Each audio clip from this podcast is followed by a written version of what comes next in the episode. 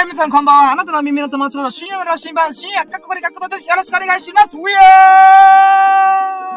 the world.We are the world. 世界は我々。ん？イェイ今日で始まりました。ラッキーラジでございます。皆さん、What's up? My brother! ということで、My brother and my sister! ということでね、お元気でしょうか？えー、現在の時刻は2022年4月23日、えー、あ、25日か、25日月曜日の午前4時でございます。えー、逆黄昏時ってことね。うーん、果たして今が夜なのか、朝なのか、黄昏時ですね。うん、逆黄昏時でございます。うん。んで、まあ、アーカイブで聞いてくれてる方は、えー、おはようございます。こんにちは。こんばんは。ってことで、えー、What's up? My brother and my sister? うーん。調子どうやうーん。ご機嫌ですか？僕はね、ご機嫌。うん、超ご機嫌。うん。いやー、今日もね、またララキラジオするにあたって、ジョギングしてから、えー、覗みました。うーん、もう声が張りに張ってしょうがない。テンションもぶち上げまくって、ポッポッポーとね、もうバイブスぶち上がりよ。うーん。まあ、そんなこんなでね、えー、まあ、ドタバタしたけど、えー、無事にラキラジできてるんで、ちょっとほっとしております。うん。今日はね、もうラッキーいっぱいあったよ。いやー、ほんとね、我ながら、チャレンジングな日々を過ごしてるなと思っている。うん、そんなチャレンジングな日々を過ごして、その喜びをね、私は、声、えー、声を震わせ、あ、声に乗せて、音に乗せて、電波に乗せて、ネットに乗せて、そしてあなたの耳の鼓膜に届けて、そしてあなたの脳みそをガタガタに許したろ、許したろと。うん。そんなつもりで私、えー、ラッキーラジ今日また送っていこうと思います。うん。いやー、ちょっと待って。いやーね、ちょっとね、疲れた。メンタル的にも、心身ともにちょっと疲れてる今。疲れてってごめん。頑張った。頑張った。今日全力で出し切った。うーん、全力で日々をね、楽しんだなっていうことでね、その終わりをね、ラッキーラジオ毎回締めくくってますけども。いやー、体力出し切ったなと思う。うん。んで、今回タイトルはね、あ、違う、もう今回151回目、えー、ついにね、5ヶ月超えをして、151回目を、また新たな、うーん、なんだろうな、300回に向けてね、えー、一歩を踏み出したと。うーん。151回目、シャープ151ってことでね。えー、まあ、タイトルがレトロゲームセン、レトロ、えレトロアーケードゲームセンターで、脱衣麻雀、あ、での、あ、ごめん、もう一回言います。レトロアーケードゲームセンターでの、えー、脱衣麻雀が盛り上がったラッキーっていうタイトルだったんですね。うーん。まあね、これが最優秀ラッキーだろうなと思うんだけど、それに匹敵するラッキーはね、また今日もいっぱい盛り、盛り出さんだった。うん、例えばさ、まあもうちょっとネタバレするけど、えー、友人とキャンプに行こうぜっていうことで、僕が目を血ばらし、血走らせながら、やったら俺一人でもやったらみたいな、うん、その気持ちでね、うん、このゴールデンウィーク、ちょっとキャンプをしようかなと。で、その流れでみんながいいよってことで、えー、まあ、ゴールデンウィークの中日に、えー、え、キャンプをしようかなと思ってます。で、キャンプ場とかを抑えて、みんなでキャンプクッキングしようっていう話もしたりとかさ。うーん。で、あとは、ダーツやったり、麻雀やったり、あー、もう最高の日々だった今日。本当にみんなありがとう。うん、スサノオくん、ミルクくん、エビス様。もういつものこのメンバーでね、えー、楽しま、楽しませてもらいました。本当にありがとう。うん。で、そのテンションのまま私今ラッキーになっちゃってるんでね、もう頭バグってます。うん、で、さらにね、もう早く今日のラッキーを言いたい。うん、喋りたい。えー、ということで行きましょうか。やろうとも準備はいいか？よーそろーシエロの足、あー、もう一回。うん、やりなさいます。ごめん。ちょっと落ち着け。ビークル、落ち着け。今誰も聞いてない。誰も聞いてないからこそ、一人で全力で喋るんだ。よし、行こうやろうとも準備はいいか？よーそろー深夜の羅針盤プレゼンツ、ささやかな日々のラッキーを語るラジオ略してラッキーラジ Here we go! ということで始まりました。えー、私、深夜の羅針盤こと深夜過去から各道場がお送りする、えー、日々のさ、さ、ささやかな日々のラッキーを、ラッキーを語るラジオ、えー、始めたいと思います。よろしくお願いします。お付き合いいただきます。お付き合いいただきますよ。よろしくお願いします。ウィーはい、ということで、ね、今回のラッキーラジオもなるべく1時間以内に終わらすつもりで全力で喋っていきます。で、えー、3ステップあります。1ステップ。今日のラッキーカウント。今日のラッキーをね、1ラッキー、2ラッキー、3ラッキー、4ラッキー、5ラッキー、イヤー、フー、ポッポッポーってバイブスぶち上げながら、ラッキーをカウントしていくぜ。で、2ステップ。2ステップは、今日の最優秀ラッキー、このラッキーカウントでめちゃくちゃカウントしまくったラッキーだから一番喜ばしかったものを選ぼうじゃないかという、えー、今日の最優秀ラッキーですね。うん。で、3ラ、3ステップ。明日の lucky come true。明日は、何をしよう、明日何に、何が喜ぶのか、自分が何が嬉しくな、嬉しがるのか、そんなラッキーをね、今のうちから掴み取りに行くために、狙いを定めようっていうラッキー。えー、それラッキーをね、自らの手で掴み取りに行く。 lucky come true と言ってるけど、 lucky go true だ。うーん。ラッキーを掴み取りに行けっていうことでね。そのつもりでね、私は、まあ、ラッシャーのラッキーカムトゥルーっていうのを毎回やってます。この3本でお送りします。よろしくお願いします。ういということで。じゃあ行きましょうかね。えー、今日の、あ、待って、ラッキーカウント。待って、カウントウォッチどっか置いてあるんだよな。カウントウォッチ、カウントウォッチ。カウントウォッチ、ちょっと待って。あれ？カウントウォッチがない？え、嘘、どっか？え、え、え、あったあった。オッケーオッケー。ちょっと待ってよ。これがなきゃ始まらない。私、毎回ね、ラッキーカウントの、間違えるから、こっからだよ、こっから。よ、行くぞ、じゃあ、ワンステップラッキーカウントイェイイェイイェイ一人でやってるからね。今私、海沿いのな、海沿いに車止めて一人でこんだけバーバー喋ってるからね。その、ハイバイブレーションをあなたの心に、うん、そしてそのあなたの心をガッと使って震わせるつもりの、あなたの心を震わせる喋る、これから頑張ります。いくぜはい、じゃあ、ワンラッキーワンラッキーは、えー、ワンラッキーはね、うーん、ワンラッキーは、うーん、起きたのがね、言う、あ、待って、違うな。えー、待ってよ、ちょっと待って、いや、一気にテンションファーンって跳ね上げたくせに、急に、あれ？俺ワンラッキーなんだっけな？ーってなっちゃった。うーん。あ、そうだ昨日のラッキーラジの後にやったラッキーもちょっと喋ろっか。うん。昨日のね、ラッキーラジの終わりに、ファミリーマート言ったんだよ。ファミリーマート、朝6時ぐらい。うん。ファミリーマート行って、これがワンラッキーだ、そういえば。うん。えー、いい服チャンネルさんという僕のね、えー、リスナーさん、あまあ、ラキラジオよく聞いてくれてるありがたい神々。私、リスナーのこと神々なんだけど、そのいい服チャンネルさんという神様がね、私に、あ、あ、僕にね、僕に、私って言っちゃったらもうなんかちょっとね、あのー、うん、まあ、ぼ、もうよくわかんない私、えー、性別不明、うん。まあいいや、えー、えー、僕の、まあ僕、うん、ラジオをね、よく聞いてくれてるありがたい神々がいる、神がいるんだよ。で、そのいい服チャンネルさんからね、ファミペイクーポンっていうのをいただいてたんだよ。んで、そのファミペイクーポンを、うーもらったんだよね。僕 LINE 交換してるの、そのいい服チャンネルさんと。で、そのファミペイクーポンは使おうと思って、まあ、バーってファミ、ファミマに行ったんだよ、近くの。うん。んで、そのファミリーマートでね、ちょっと品揃えが悪くて、えファミペイクーポンでいただいた、あ、まあ、いい服チャンネルとかいただいたクーポンを使える方がなかったんだよ。だけど、自分のさ、あの、クーポン欄見たら、なんかプレゼントクーポンですみたいな書かれてて、なんだろうと思ったら、赤いキツネと緑のタヌキのどちらかのデカ盛り。えー、だけ金額200円くらいのやつが無料でもらえるってクーポンがあったんだよ。え、マジで？と思って。うん。なのでそれを使って、えー、赤いキツネのデカ盛り。まあ、そのファミリーマートで赤いキツネしかなかった。うん、そんなことあると思うよ。うん、そんなこと思いながら赤いキツネのデカ盛りバージョンを、えー、ただで、無料で、えー、購入しました。うん。んで、まあ、さすがにね、赤いキツネだけ買うのもちょっと忍びねえなと思ったんで、あのー、ドリンクコーナー見ちゃうんだよ。なんか、いいドリンクねえかなーと思った時に、あのね、なんだっけな、えー、ちょっと待って、ドトールだったかなちょっとごめん、うる覚え、名前ドトールじゃなかったな。あのね、チョコクロワッサンが美味しいチェーンカフェがあるんだよ。うん。カフェのチェーン店があって、で、チョコ、そのチョコクロワッサンがめちゃくちゃ美味しいんだよ。で、その美味しいチョコクロワッサンの成分、成分っていうのかな味を再現したドリンクがあったんだよ。まあ、簡単にはチョコレートドリンクだよね。そのチョコレートドリンクが売られてて、え、何これ？と思って、僕甘党だし、まあ、ダイエットはしてたんだけど、ダイエットしてるんだけど、飲み物だったらすぐさーって流れてくから、いっかと思って、えー、その、まあ、チョコクロワッサンフレーバーのドリンクを買い、買いました。うん。この赤いキツネをタダでクーポンで、クーポンを使ってタダでもらえたってことと、あとチョコクロワッサンのドリンクを新しくチャレンジしたっていうことがワンラッキー。うん。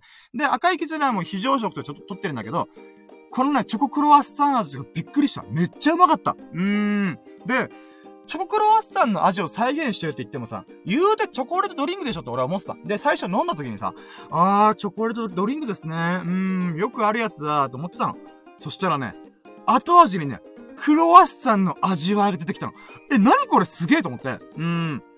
これつまり何が起きてるかっていうと、後味の方に、クロワッサンのこのパン生地っていうかパイ生地っていうのかなその、こ、パイ生地ってちょっと焦げてる、焦げてるっていうかね、ちょっと香ばしいっていう部分があるじゃん。そのフレーバーが後から来るんだよ。ええー、これすげえと思って、確かに再現してるチョコクロワッサンと思って、ああ、それがね、ああ、いいものの飲み物を変えたなーと思って。うーん。まあ、なのでそれがワンラッキーかな。あファミリーマートでね、1本しか残ってなかったから、まあ、どのファミリーマートに置かれてるかどうかちょっとわかんないんだけど、でもね、いい飲み物をちょっとね、味わえたなと思って。うーん、これがワンラッキーでしたね。で、その後家帰って、まあ寝、寝ましたよ。うん。で、寝てね。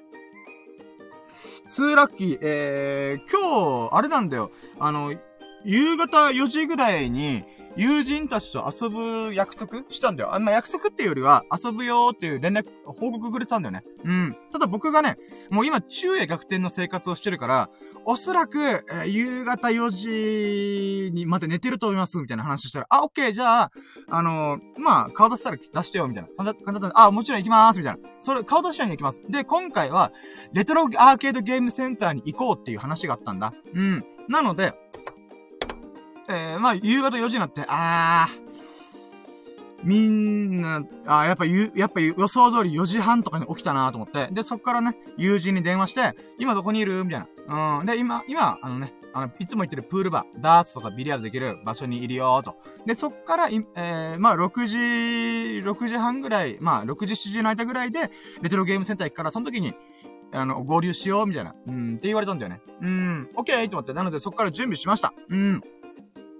で、ごめんね、これまだ2ラッキーじゃない。2ラッキーはね、体重測ったことなんだ。うん。あ、体重測ったじゃねえな。うーん。そうだね。えー、体重測っ、えー、ごめん、2ラッキー長かったけども、まあ、そんなやりとりをした後に、えー、私のね、えー、ちょっと準備としてゴールデンルーティンを行いました。うん。このゴールデンルーティンを行ったっていうのが、まあ、2ラッキー、まあまあ、その中の、これ光り輝く黄金の日課で言うならば、まあ、風呂入ったりとか、えー、あとはね、なんだっけなまあ、皿洗いは今日はするほどの量がなかったから別によかったんだけど、えー、っとね、ちょっと待ってよ。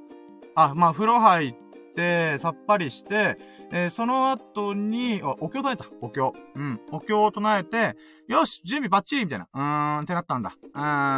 まあ、とりあえず出かけるための準備をいろいろもろもろしました。スキンケアをしてみたりとか、あとは、何したっけなあ、まあでもこんなもんか。うん、そうだね。あの、お経唱えて、えー、新聞読んだりとか、まあそういったことをいろいろしておりました。うん。まあこれもね、私の中で、日々刺激的な日々、まあ昨日も喋ったけど、刺激的な日々を過ごす中で、えー、ちゃんと土台作りというか、うん、ちゃんと変わらない日々っていうのをちゃんと堪能しようと思ってるから、まあそういった意味でね、私のゴールデンルーティー、光り輝く黄金の日課っていうのはとっても大事なんだよね。うん。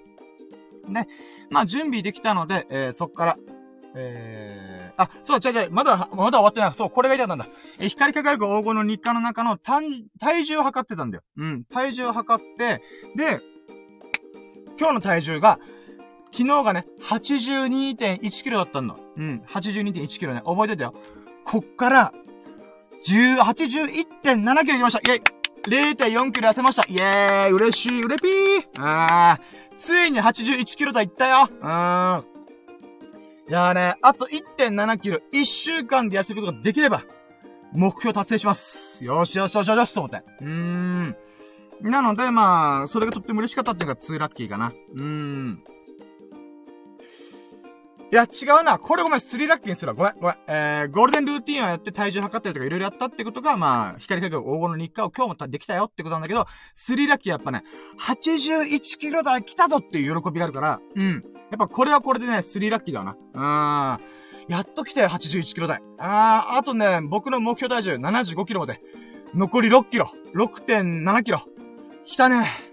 来たよ、ついに。うーん、残り6.7キロ痩せれば、私はもう誰にもデブとは言われない。うん、思わせない。言われない。誰もあんま言わないけどさ、思わせない。うん。僕の姿を見てデブとは思わせない。うん。言わせないだけじゃない。思わせすらしないぞと。うん。まあそういったことがね、えー、少しずつ少しずつ着実に進んだので、スリーラッキー体重が、えー、0.4キロ痩せたというのはとっても嬉しかった。うん。はい、じゃあ続いていこう。フォーラッキー。フォーラッキーは、そうね。そっから、えー、エビス様、えー、ミルクくん、えー、と、あ、あスタノくんか。あ、そうか。うん、うんと、合流しました。えー、合流して、えレトロアーケードゲームをとても楽しみましたと。うん。僕はね、えー、あんまりこの、ちっちゃい頃お金がなかったから、お今、今、今もお金ないんだけど、ちっちゃい頃100円すらもね、ケチるような、えー、子供だったから、お小遣いが少なかったから、なので、ゲーセンとかでね、遊ぶことがなかったんだよね。だからみんなさ、バーチャファイターでキングオブファイター、えー、なんだっけな、うん、キングオブファイター、バーチャファイター、ストリートファイターか、だったかな？うん。とかそういうので、遊んだことがあるから懐かしいみたいな会話してんだけど、僕はね、懐かしいとする感じじゃない。初めてやるゲームだなと思って。うん。で、あと格闘ゲーム自体も僕苦手だから、本当にね、やった回数って友人がなんか家の家庭用ゲーム機でやってるのちょっと付き合ったぐらいのレベルなんだよね。うーん。なので、まあ、僕何しよっかなーと思ったら、まあ、ガンダムのね、えー、アーケードゲームみたいなのがあったんで、あ、これいいな、これやってみようと思って、しかも結構最近のやつだったんだよね。うーん。だからガンダムシードとか、なんだ、ガンダム00とか、なんかそういうね、2000、2000年代のガンダムまで網羅してるゲーム機があったんだよね。あ、これいいじゃんと思って。で、なんか、格闘とか射撃とか、あ簡単に言うとね、あの、戦国無双とか、なんで、一、一人対、えー、複数の、なんかこう、なんだろうな、オープンフィールドバトルみたいな、えー、感じの、ガンダムバージョンっていうのかなあったんだよね。で、それやってみたんだけど、あの、もちろん僕はガンダムシード世代だから、ガンダムシードの、えー、フリーダムガンダムを選んでやったんだよ。そしたらね、相手が超強いの。うん、びっくりした。うん。しかもさ、初代ガンダムにボッコボコにされた。あの、アムロレイっていうファースト、アムロレイっていうキャラクターが乗ってる、ファーストガンダムにボッコボコにされた。だから100円入りで、2クレジット、2回ゲームが楽しめるんだけど、あのね、連続で負けた。もうびっくりした、私は。うーん。え、え、え？と思ってるうちにやられた。あー、へこむーと思って。で、他の友人たちはね、まあ、なんか格闘ゲームとかね、うん、ちょこちょこやってたんだよ。うん。で、まあ、でね、このレトロアーケードゲームセンターがすごい面白くて、まあこれスサノオくんが最初見つけて、で、あの、楽しかった、面白かったよ、みたいな話をしたんで、えー、今度行ってみたい、みたいな話をして、そっからこ、今日、今回の、レトロアーケードゲームセンターだったんだよね。うん、だからほんとスサノオくんありがとうと思って。うん。で、そこでわーって遊んでる中で、お、まあ、面白いなと思ったのが、ゲーム機ってさ、アーケードゲームのこのな格闘ゲームとかっていうのって、なんかでかいイメージあるじゃん。うん。で、画面が縦長ででかくて、で、それでこのなんていうかな、うーん、このレバーみたいなものとボタンがね、4個5個ぐらいあったら、パチパチパチってか、ガシャンガシャンガシャンっていう風に動かすような、まあよくあよ、昔よく見かけた格闘ゲーム用のゲーム特体、特体っていうのかなうん。なゲーム機の本体があるんだよね。で、それなんだけども、なんとディスプレイのさ、この縦長のディスプレイがバコって外れて、で、そこにさ、あのー、ディスプレイが置かれてディスプレイっていうのは、あのー、なんていうかな、うん、パソコンとかにつなげる用の横型のテレビみたいな形のディスプレイがドンと置かれてるんだよ。何このアナログ感と思って。だからね、まあ多分画面がね、液晶自体がもう古すぎて、うーん、多分改造してるんだよ。うーん、だからそれもまたすげえなと思って。だからガンダムのさ、さっきあの話したガンダムのゲーム自体も、あのね、うーん、ボタンが違うんだよ。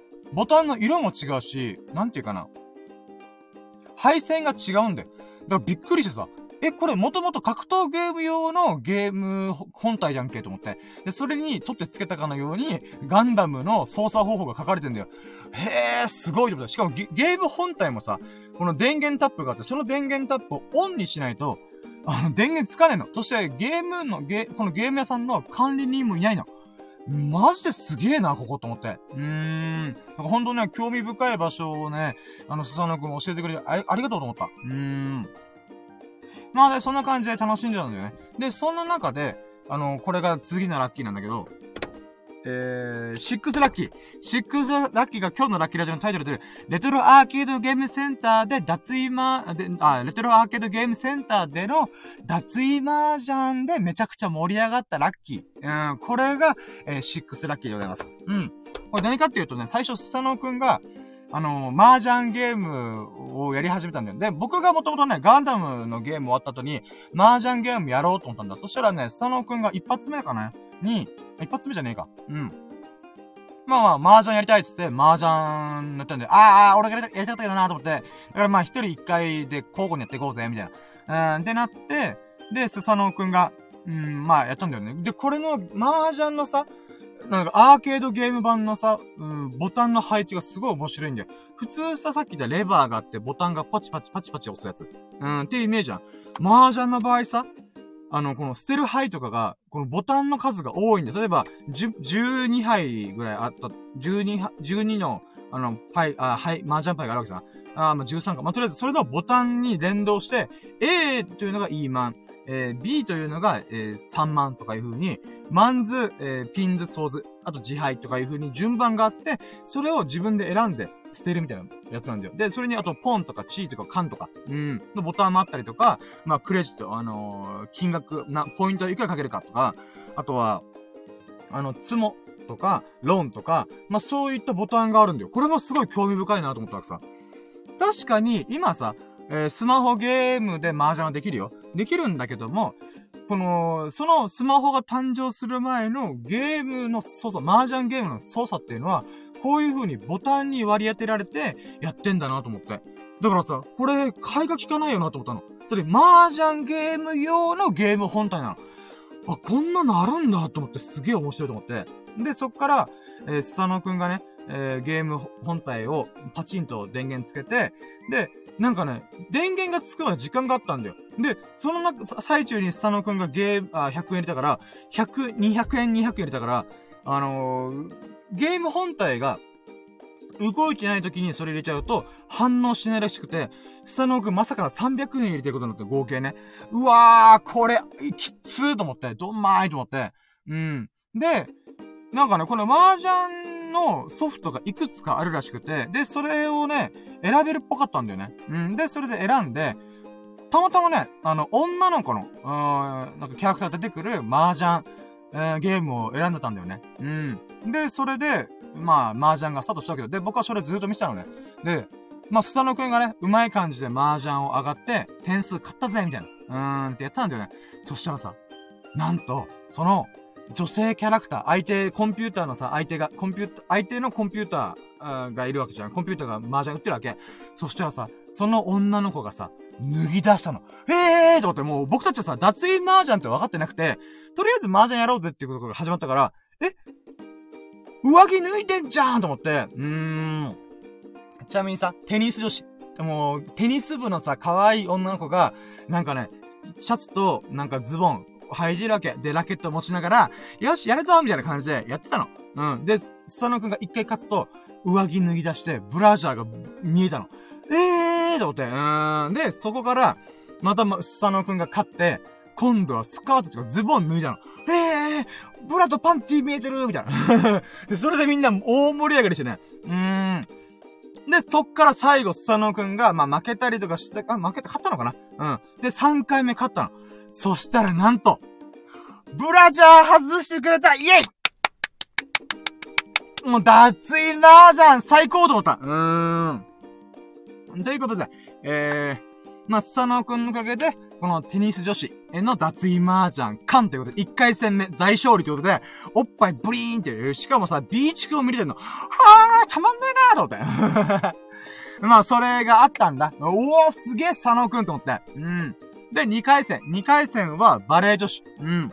バレー部のね、もうこの単発ショートヘアの、すごい健やかな健康そうな女の子が、もう可愛い女の子がね、うん、出てきて、で、そのキャラクターと麻雀するぜって言って、1回、2回ぐらい負かったんだけども、負けてしまって、で、なんかね、クレジットが2回あったから、コンティニューで僕が変わったの。うん。で、僕もよっしゃ、やんぞと思って、やったんだけど、一発目で負けた。一曲目でさ、ドーンって食らって、あの、ゲームオーバーになっちゃって、あ、ごめーんと思って。うん、だから、スサノくんね、せっかくのね、2回目のやつ、僕にね、譲ってくれたのにさ、速攻負けるってね。だから、バレーボール女子の、えー、ビーチが見れなかったの。おっぱい見れなかったの。くっさーと思って、ごめーんと思って。で、その次、ミルクくんが変わって、で、ミルクくんが、今度は、あの、弓道女子。あの、着物を着てる、弓道をやってるっていう、して設定の女の子とね、すごいおしとやかそうな女の子なの。うん、僕のタイプと思って。うん。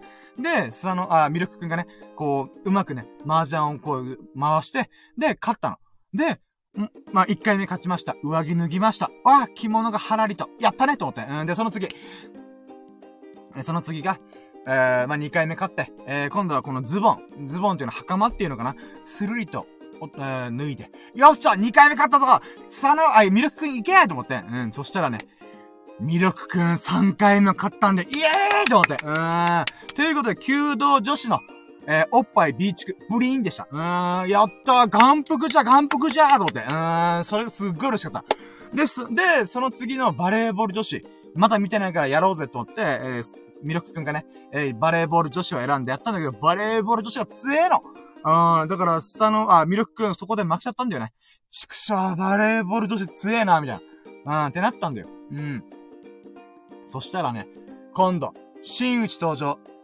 エビス様が参戦したんだ。で、エビス様もちろん、まだおっぱい見れてないバレーボール女子行くぞっつって、うん、やったんだよね。で、そっからね、やっぱ、この、エビス様ね、僕の麻雀の代理の師匠だから、勝ったんだよね。あー、バレーボール女子の上着、体操服上を脱がして、で、下のブルマを脱がして、そして、ブラジャー外して、おっぱい見れましたイエーイさすが、さすが、エビス様と思って。うーん。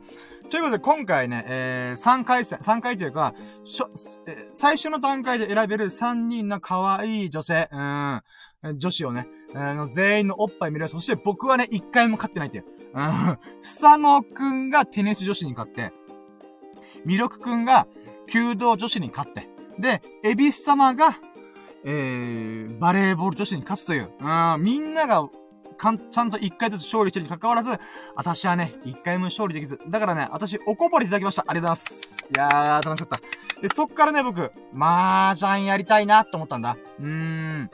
なんだけどさ、ちょっと時間の都合で、まあ、ミルクくんとスサノくんがね、明日朝から仕事ってことで、あー、そうだよなーと思って、じゃあ次何する？って、まあ一回麻雀やる空気になったんだけど、えー、いつものね、またプールバーに戻って、えー、ダーツやろうって話になったんだよね。うーん。ということで、まあ、これがシックスラッキーのレトロアーケードゲームセンターで、脱衣麻雀がすごい盛り上がったっていうラッキーでした。イェイいやー、ほんとね。あ、これが脱衣麻雀ですか。素晴らしいと思って。はい、ということで、これがセブン、あ、これがシックスラッキーね。続いて、セブンラッキー。セブンラッキーは、えーと、あそうね、みんなで、この、おのの車で来てたから、僕は僕の車で来て、スザノくんはシーミーがあったってことで、えー、自分の車で来て、で、僕は、あ、違う、スザノ、あ、ミルクくんとエビス様は、お、えー、二人で来てたんだよね。一台で。で、三、三台でまた、わーって車移動して。ちょっと待って。ちょっとゲップした今。うん。ちょっと待って、飲み物飲むわ。はい。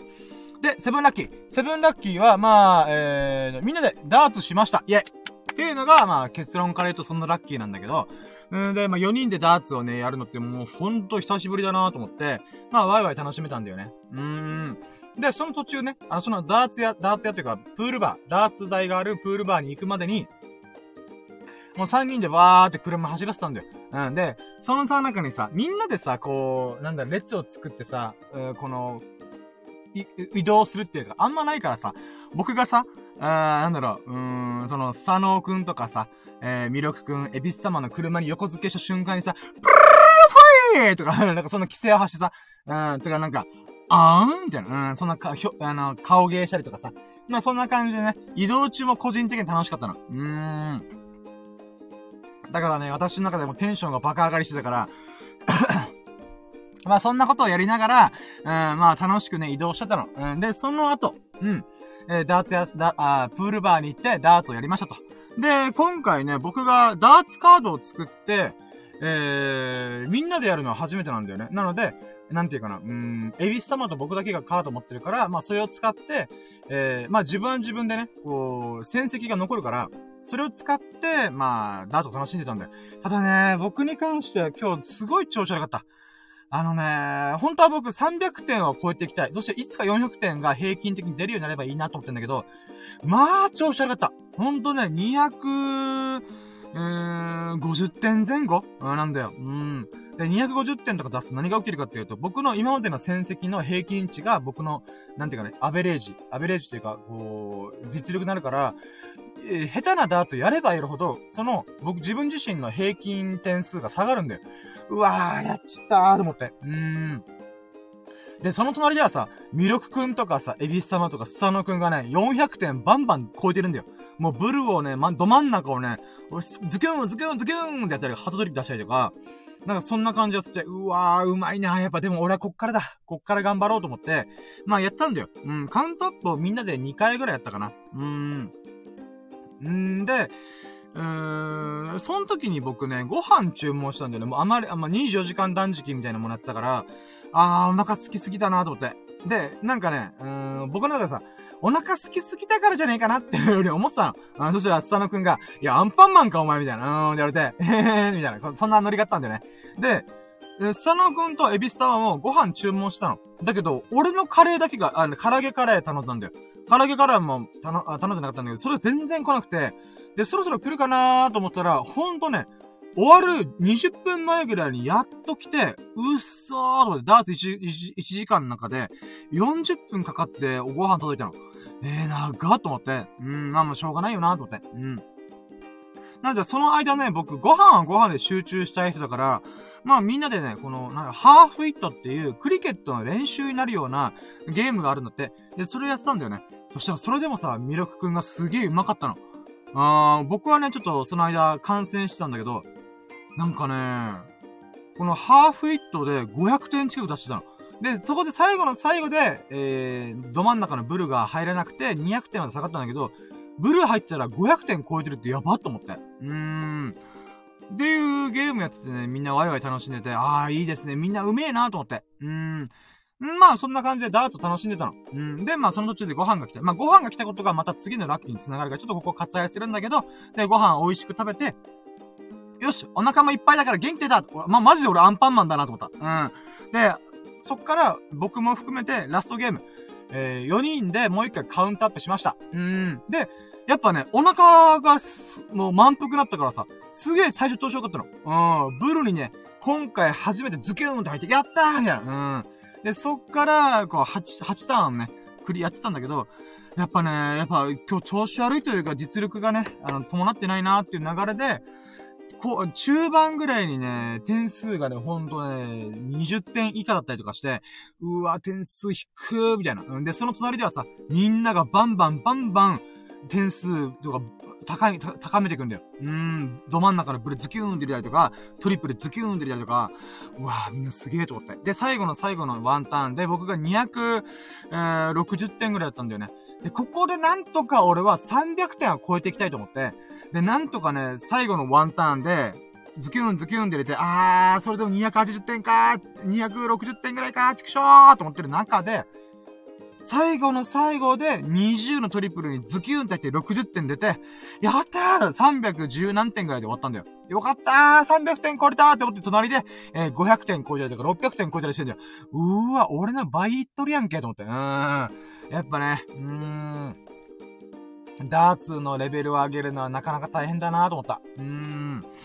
だからね、スタノーくんがね、僕の励ましの、励ましで、なんて言うんだろうな。うーん。まあまあ、えー、今はあれだけど、あの、深夜にね、いつか俺抜かれるかもなとか言いながら400点超えてんだよ。まあまあまあ、やっぱスタノーくん優しいなと思ったけど。うん、優しいな、優しいけども、俺からしたらもう全然100点上げれない。平均400点超えれるスタノーくん、マジでダーツうめえなと思った。うーん。まあ、私としてはね、まあ、こっからで、こっから。まあ、ダーツ始めてまだ1ヶ月ぐらいだからね、こっから、こっから私はね、少しずつ少しずつ、成長していって、えー、いつか平均400点超えるようになりたいなと思ったね。うん。まあ、そんな感じでね、ダーツを楽しむことができました。これが、えー、セブンラッキーですね。はい。で、続いて、 eight lucky。eight lucky は、えー、24時間断食ではないけど、20時間断食ぐらいかな。できました。イェイ。で、20, 時間断食をして、今日はね、えー、まあ、バタバタしてたんで、まあ、遊びに遊んでたんで、えー、その流れで、えー、いつも言ってるプールバーのご飯がめっちゃ美味しいんだよ。で、そこでね、500、600円の、えー、唐揚げカレーっての食べました。イェイで、これはね、あの、僕、今まで唐揚げカレーっていうの食べたことなかったんで、あ、いいなぁと思って。うん。で、今日はね、めっちゃ楽しかったし、えー、久々の、そのプールバーでのご飯だから、ちょっと奮発しようと思って、いつも500円のね、あの、定食食べてたんだけど、今日はカレーの600円にしようと思って。うん。だけどね、ご飯の大盛りはしなかったよ。いつもだったら、昔の僕だったら106キロの僕だったら、大盛りにした。だけど僕はダイエットしてる。あと1週間で1.7キロと、そう決めたからね、ご飯を普通盛りにしましたよ。イェイうーん。ということで、まあ、今回、唐揚げカレーを食べました。これが8ラッキーだね。で、美味しかったよ。で、今のところね、そのプールバーで、えー、や、出してるメニューの、うん、ほとんど食べました。あの、定食系のものね、ご飯がついてる、お米がついてる、お米って炭水化物がついてるもので言うならば、残るはね、えー、なんかアラビアータというのとペペロンチーノ、この2個のパスタぐらいかな、残ってるのは。で、あとはおつまみ系だから、まあ、おつまみはね、またお湯をやっていこうと思ってるんだけど、まあまあ、この中で毎回私はね、食べたことないもの食べるっていう意味では、うーん、なんだろう。うーん、まあ、スサノ国昔ね、違うものも食べたらという一言いただいたんで、それを地道にね、着実に実践しております。うん。で、唐揚げカレーはね、また美味しいなと思った。でもやっぱカツカレーがうまいね。うん、カツカレーがやっぱ一番うまいわと思って。うん。でもそれもね、やっぱ唐揚げカレーという、カツカレーと唐揚げカレーしかないんだけど、唐揚げのトッピングで言うなら。うん。その、なんか違いがね、改めて分かったからこそ、あ、やっぱカツカレーが俺にとって一番好きなカレーっていうかメニューだなーとかね。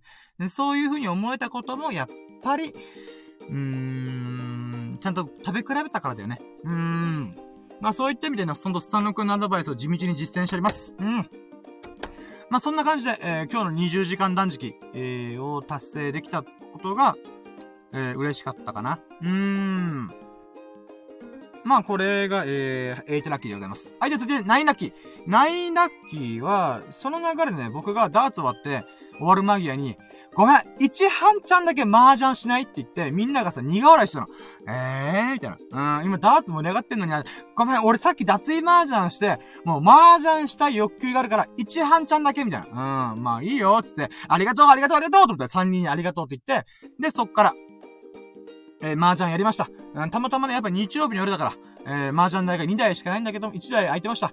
で、そこで、えー、えー、待ってよ。ナインラッキーは、麻雀を1半ちゃんだけやりました。イェイで、その中で結果から言うと、僕、ボロ負けしました。3万5千点から1万何千点くらいまで落とす、えー、負けました。くーと思って。うーん。で、今回はね、確か、エビス様が勝ったんじゃないかな。1半ちゃんで。うーん。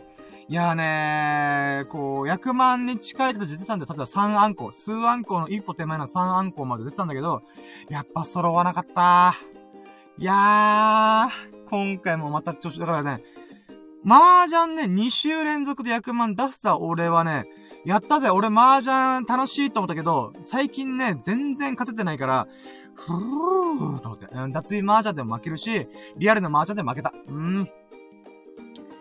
ちょっとね、最近麻雀がね、弱いね、俺。うん。でも受け止める、弱い自分、じ、じ、自分の実力がね、弱いということで改めて受け止めた上で、えー、また麻雀楽しみたいなと思いつつ、えー、だからね、今回、スタノくん、ミロクくん、エビス様に付き合ってもらって本当にありがたかった。うーん。でね、いつも僕たちはね、時間いっぱいまで麻雀してたけど、今日はね、えー、ミロクくんとスタノくんが明日早い、あ、仕事が早いからってことで、まあまあ一半ちゃんだけで終わって、で、料金がね、安かったの。えー、全体でね、えー、1600円ぐらい、じゃあ、1200円ぐらいか。1300円とか、それぐらいなんだよ。で、それで、えー、みんなから400円もらって、えー、まあ僕がパッと一回支払いしてね、うん、やりました。うん。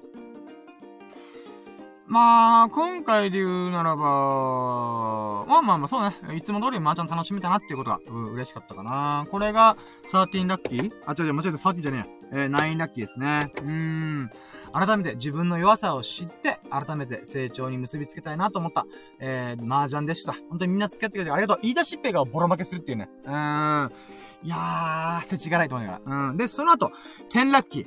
10ラッキーね、あのー、みんなでさ、ちょっとユンタクしたんだ。ユンタクっていうのはちょっと喋ったりしてたんだよ。タバコ吸いながらね。うん。で、その中で僕が、えー、あ、まあ、今日結論から言うわ。ごめん。えー、10ラッキーね。10ラッキーは、キャンプをしよう。ゴールデンウィークにキャンプをしようという打ち合わせをしました。イェイあ、これが、なんていうか、まあ、この10ラッキー、えー、で、すごい嬉しかったことなんだよ。で、まあ、もともと話で、そう、みんなでユンタクしてる流れで、例えば僕がね、昨日買ったばっかりのマッチを絞ってやって、で、スサノー君がさ、それに興味を持って、マッチのさ、かっこいい付け方知ってるっつって、なんかね、なんだろう、こう、持って、シュボンってなんか回転させるんだよ。回転させると、このマッチに火がついて、いい感じでかっこよく、火がつけれるっていうのがあって、えー、よく知ってんの？そんなことと思って。うーん。まあそんな感じで、マッチでタバコに火つけたりとか、まあそんな感じでユンタクしたんだよね。例えば僕がバスケットボールかとか見る？っつってバスケットボール、これいいでしょ、ターコイズブルーのさ、いい感じのバスケットボールでしょ、だから今度さ、バスケやろうぜみんなで、みたいな。うん、っていう話をしたりとか。まあそんな感じでやってたんだよね。で、そんな中で、なんかね、ちょこちょこちょこちょこミルクくんが、あ、俺ゴールデンウィーク一週間休みなんだよ、とか、あの、キャンプとかさー、みたいな話で言ってる中で、みんなが別のことに興味を持って、そこの話が、盛り上がってなくて、ちょこちょこちょこミルクくんが、ゴールデンウィーク俺空いてるんだよね。なんかやりたいよね、みたいな。キャンプやりたいよね、みたいな。そんな感じのニュアンスでしたから、ああ、はいはい。俺も、ちょっとキャンプはしたいなと思ってた。うん、だけど、だからミルクくんとエビスタバが結構何かしらで盛り上がってたから、オッケーオッケー、ミルクくん任せろっ、つって、ゴールデンウィークみんなやってどうなってる？みたいな。うん、そっから、キャンプしようっていう風に、うん、こう無理やりね、ガコンって話題をもう無理やり私の情熱がほとばしたから、そっからね、ミルクくんが、キャンプやりたい。んで、ご飯、ご飯とかこのメスティンっていうのを使いたいとか、そんな話をしてたから、よっしゃ、ここ俺に任せる。俺も今キャンプやりたいモード入ってんだ。もう、ちゃんと仕事する。仕事始める前に、もう盛大に楽しんでやろうじゃないかと。うん。思って、まあ、キャンプの話をしたんだよ。で、そっから、や、あ、あれよあれよと、うん、打ち合わせをして、えー、ゴールデンウィークの中日に、キャンプやろうぜと。もう、日程をまず決めようと。うん。で、そこからバーって決めて、で、もともと僕ね、エビス様と一緒に仕事するっていう日が一日だけあった、あ一日あったんだけど、もうそれはね、ごめんなさい、もうこれキャンプしましょうっていう風に、一日だけ、まあもともとやるかやらないか決めてなかったから、この一日はもうキャンプみんなでやろうぜってことで4人でやろうみたいな。うん。で、そこでね、このキャンプ場とか調べたんだけど、やっぱね、ゴールデンウィークだから埋まってんだよ。うーっそだろーと思って、うーん、近場のキャンプ場はほぼ埋まってて、あとは電話連絡しないとわかんないみたいな状況だったんだよね。マジかーと思って。うーん、まあでもね、日程を決めたんだよ。まずは。うん、この日の夕方、まあ、お昼15時ぐらいから、明日の翌日の12時ぐらいまでみんなでキャンプやろうぜと。で、ちょっと懸念があるのは、うん、まあ、なんだろうな。懸念があるとしたら、天気がぐずついてんだよ。ゴールデンウィークね、ちょっとキャンプしたいっていう風に思ってたんだけど、なんかね、ちょっとね、天気がぐずついてるってことで、うーん、しゃねえかと思った。で、そこら辺もね、もしキャンプ代、キャンプのキャンセル代が払ってたら、まあみんなで払、払ってもいいみたいな。うん、そんなこと言いながら、まあ、細かいこと決めて、で、えー、明日、翌日、翌々日の間に、僕が平日の間に、えー、キャンプ場に連絡しまくって、えー、キャンプ場を押さえて、で、場所が決まったら、そこで何ができる、できないとか、いろんな話をして、や、うん、遊ぼうっていう風に、キャンプをしようっていう風に決めたんだよね。うーん。で、それまでになんかいろいろ話が上がったんだよね。佐野くんが釣りもしたいとか、えー、遠くに行きたいとか、まあいろいろ話があったんだけど、ごめん。今回は、あのね、もうちょっと急、急すぎるから、ちょっとね、あと僕自身がね、うーん、まあ、このキャンプ飯っていうのやってみたいと思ったんだ。うーん。で、佐野くんとしてはね、よ、えー、前日にマグロ漁船に乗るって言って、マグロ漁船とマグロ釣りか。沖釣りに行くっていうのあったから、結構ハードだと思うから、うーん、ちょっと事前に ちょっと、あの、なんだろうな、うーん、なんだろうな、こう、楽しみは楽し、楽しみは楽しむんだけども、ちょっとね、うーん、まあ、今回はちょっと俺のキャンププランに合わせてもらえないみたいな話したら、まあいいよっていうことで、ありがたいなと思って。ただね、雨が降ったらキャンプ場とかのキャンプもちょっと、状況が変わってしまうから、その時は佐野くんが描いてる、えー、釣りしながらキャンプとか、まあそんなことやってみようみたいな。まあまあそこら辺のね、あの、保険としても、えー、組み込みながら、今回、日程と、場所はまだ決まってないけども、もうキャンプをやるという、うん、私がね、もう一人でもキャンプやるつもりの覚悟で、うん、熱意を、情熱を持ってちょっと取り組もうかなと。もちろんね、みんなでやるよ。みんなでやるんだけども、やっぱね、何かをやるってやつはね、僕は、ほとばしる情熱が必要だ、もう目がガン決まって、腹くくってるやつの情熱が必要だと思ってるから、その情熱をね、俺がやってやると思って。うーん。一人でも、キャンプやってやんぞ。それぐらいの覚悟で、私はね、えー、まあ、いろいろね、予定とかいろいろ、こう、漢字をやってや、や、やろうと思いました。うーん。まあ、だから漢字ってすげえ大変なんだよね。うーん。だからこそね、僕みたいなやつもうジャストドイト。やると決めたら、あ、4時44分だ。あ、あ、すげえ、4時44分じゃん。うん、今ゾロ目ですね。うん。まあ、とりあえず、あの、今、ゾロ目の話ちゃったでしょ。あのね、やっぱね、何かを成し遂げるっていう人はね、ちっちゃいことでもいい、ちっちゃいことでもいいんだけど、あのー、こう、火の玉、えー、情熱を持って、うん、心にね、火の玉を宿してるやつこそが、やり遂げるって思ってるから、ほんと、ちっちゃいこと、これね、ちょっと大層なこと言ってるかもしれんけど、あのね、やっぱ、うん、何かをやる。で、めんど、小難しいこととかめんどくさいこととか、いろいろあるけども、やり遂げるってやつはね、もう心の中に火が灯ってんだよ。俺一人でもやってやんぞ、こらみたいな。うん。そんなね、覚悟が必要なんだよ。覚悟っていうほど、まだ遊びだからね。そうだけど、それぐらいの情熱が持ってないと結局めんどくさいっていう、このね、怠惰な心に負けてしまうんだよ。うん。だからこそね、私の、このジャストというと、やるならやる、やらないならやらないという、この決断マンが、もうやると決めたんだから、やるよ。うん。それぐらいの情熱を持ってもうキャンプやると決めました。で、それにみんな付き合ってくれてありがとう。だからね、もう最高のキャンプデイズを、えー、キャンプクッキング楽しもうじゃないかと。うーん。思いました。ちなみにね、あの、みんなと別れた後にも、僕一人で、えー、この沖縄県内にあるキャンプ場を調べまくった。で、いくつか広報でメモ帳で記入して、でも一件一件明日から電話しまくります。うーん。電話して、もう空いてるところ。うん、一応ちゃんとね、自分の中で優先順位決めて、ここからちゃんと電話してみようっていう風に決めたから、その電話順でやって、上から順にやっていこうという風に思ってます。うーん。やったんぞ。やったんぞと思って。うーん。まあそんな感じで、まあ、いろいろキャンプの話は盛り上がって、みんなであれ作る、アヒージョ作る？とか、なんかホットプレ、ホなんかホットプレサンドとかやりたいよね？とか、あとは、カレー作りたい。俺がカレー作りたい。みんなでさ、こう、カレーを作るっていう経験をしてみたいんだよ、俺は。うーん。カレーなんてね、俺、一回も実は人生作ったことないんだよ。うーん。その人生初カレーがみんなでキャンプで作ったカレーって最高じゃん？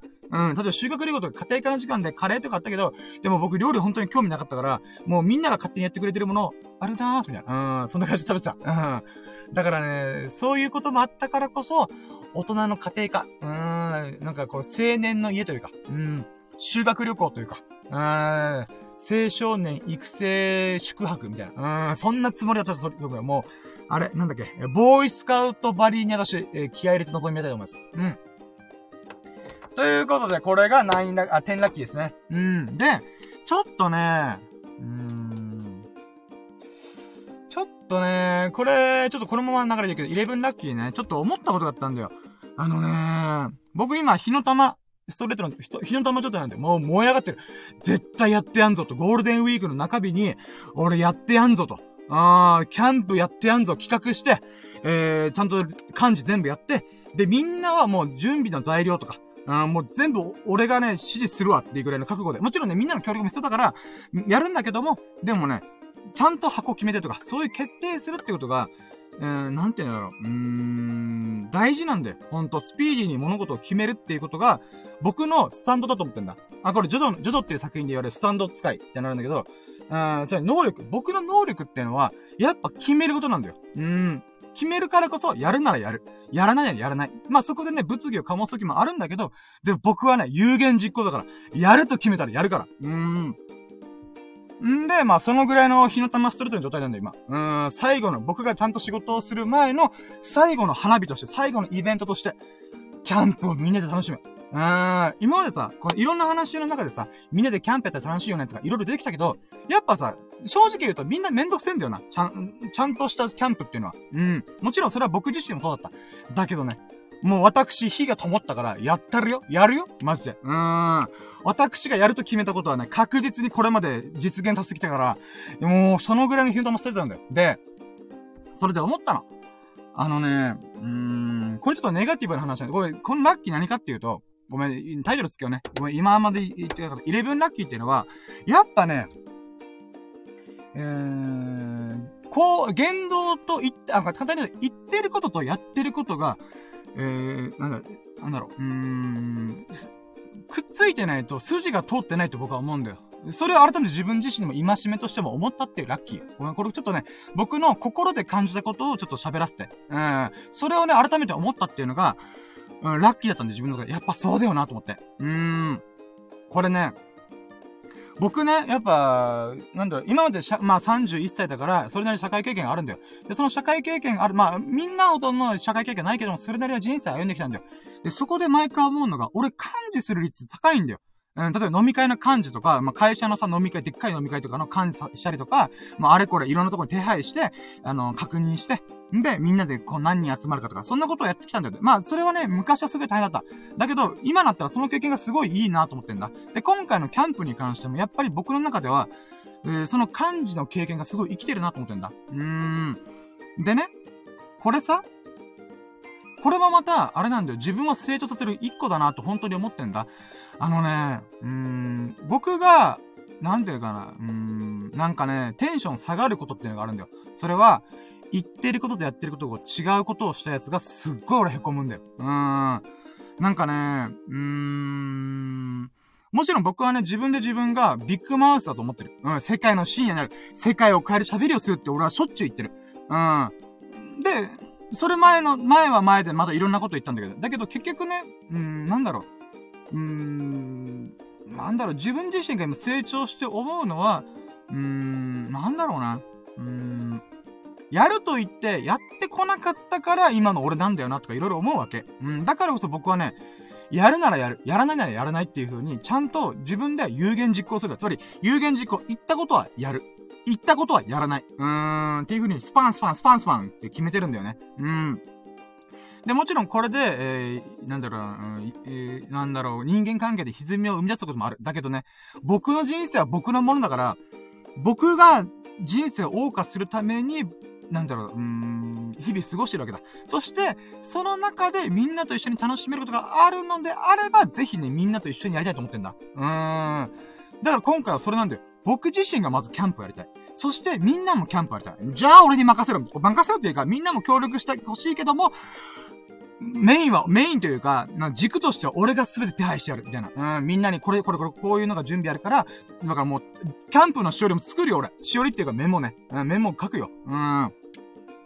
もうそれぐらいも準備するも、これこれこれこれ、これが必要で、とか。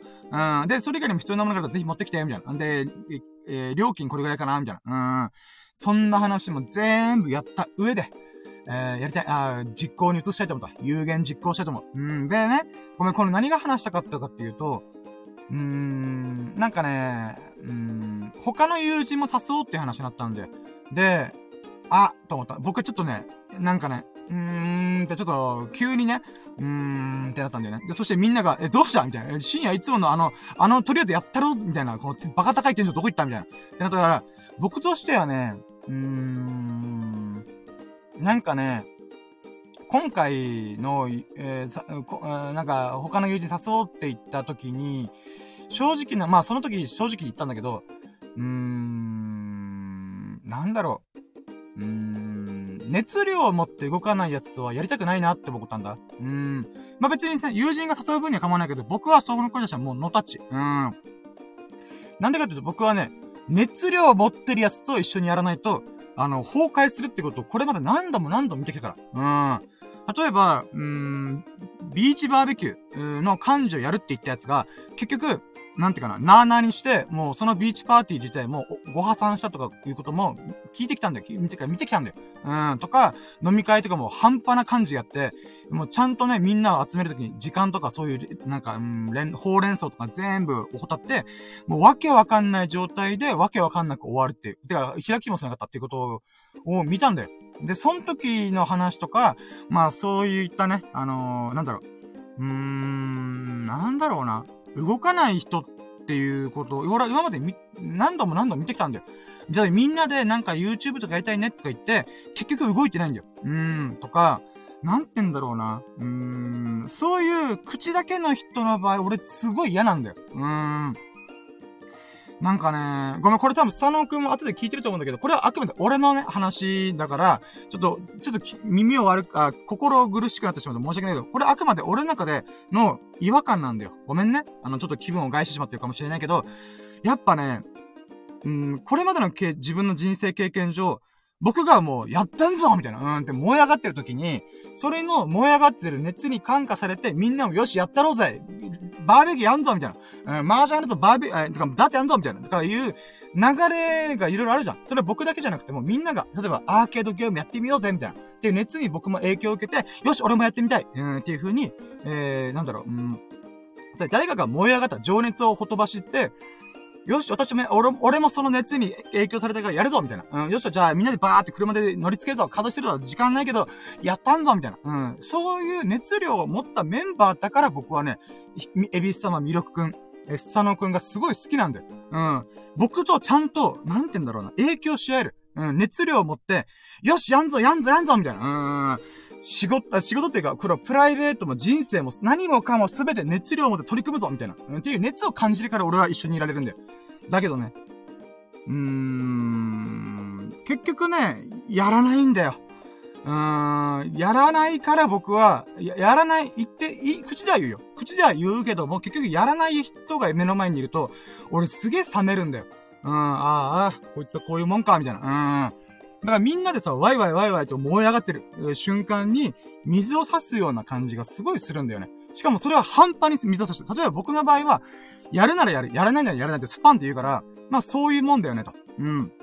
で、みんな分かりきってくれるんだけど、だから逆に言えば僕やらない時見たら、やらないからこそ、なんかね、えー、その瞬間別のことやってる人、つまり、目の前から消えるんだよ。それはみんなが盛り上がってる最中に弾いてる奴がいたら、まあ、うん、ちょっと、なんか場の空気悪いじゃん？うん。だから、まあ、そういった風に、ちょっとね、その場離れとかするんだよね。うん。で、もしくは別のことをもう集中してやってるとか。うん。まあ、ていうことやってるんだよね。で、そういった中で、結局、何も動かないやつが入ってきたところって何になる？みたいな。うーん、っていうのがすげえあるんだよね。うーん。だからね、なんか、うーん、そういったもの、がね、ちょっとね、なんか、うーん、だから熱量持ってない人と一緒に何するって僕は思っちゃうから、まあ、スサノオくんがね、ぜひ友人誘いたいってんなら別にそれはそれで構わないんだけど、やっぱね、僕今本当にキャンプやるっていうつもり、みんなでキャンプをやる。いつものこの熱量を持った友人たちと、キャンプをやるっていう熱量がほとばしりまくってるから、それにさ、なんかその熱量で楽して、なんか、うん、なんか便乗しようって思ってるやつが入ってくると冷めるんだよ。例えばさ、僕この例え思いついたんだけど、この前も喋ったんだけどさ、結構さ、YouTuber とかさ、キンキンにもう1000度ぐらいまで熱くなった鉄球があるじゃん。鉄球。鉄球をさ、例えばドライアイスにボーンと落としたりとか、液体窒素にボーンと落としたりとかする実験があるじゃん。例えばスイカに垂れ流すとか。うん。まあ、例えば寿司ラーメンのリクさんとかがやってるような実験あるじゃん。で、僕、あれ見てて毎回思うんだよ。鉄球の方がつ、辛くない？って思う時があるんだ。つまりね、キンキンに熱い鉄球が、こう、もう、なんていうか、ほとばしる、もうパチパチなってるような鉄球が、ドライアイスに着地するじゃん。で、みんなさ、ドライアイス側見てんじゃん。ドライアイスが溶けてる様子見て、わー、めっちゃ溶けてるみたいな。うーんって言ってるけどさ、あれ逆もしかりなんだよ。鉄球からしたら、めちゃくちゃ半端ない速度で冷たいものに触れられてんだよ。うーん。で、鉄球の熱がさ、さ、冷たいものに触れて、その熱がどんどんどんどん吸収されてるってことなんだよ。その代わり溶けてるよ。ドライアイスも溶けてるんだけど、つまりね、あれは、ドライアイス側からしたら鉄球はすげえ熱い。だけど、鉄球側からしたらドライアイスってめっちゃ冷たいんだよ。つまり、冷めてるんだよ。うん。っていう感じの例えなんだよね、僕からしたら。つまり、僕の心もね、半端なやつ巻き込むと、すげえ冷めるんだよね。うーん。あ、これ別になって、ほんとほんと、あれだよ。あのー、あくまで僕の話だから。僕の感情的な部分だから、なんていうかな。えー、え、なんだろうな、こう、口だけの人とはね、正直あんまつるみたくないなって気持ちがすごいあるんだよね。うーん。ごめん、すごい厳しいこと言ってると思うけど、うーん、でもその結果があんまり、こう、そう、最近つるんでない理由の一個なんだよね。結局やらねえよなっていう部分があるから、私はね、うーん、ちょっとあんまりね、こう、乗り気じゃないんだよね、そこに関しては。うーん。まあ、これもね、明けすけに今喋ってっけど、でもね、やっぱ本心だから。うん。で、それに近いことはその時言ってたから、まあまあまあまあ、うん、目の前にそいつがいても言うし、えー、友人の前でもやっぱ正直に言ったからこそ、まあ今喋れてんだけど、うーん。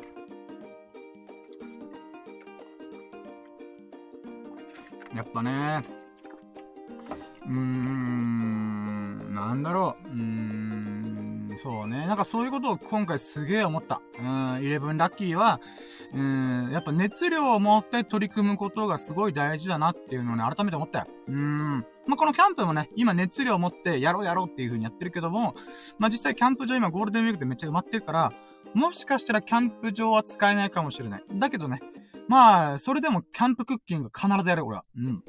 キャンプ飯、みんなで、みんなで持ち寄って、どっかよくわからないところで、えー、キャンプをする。うーん。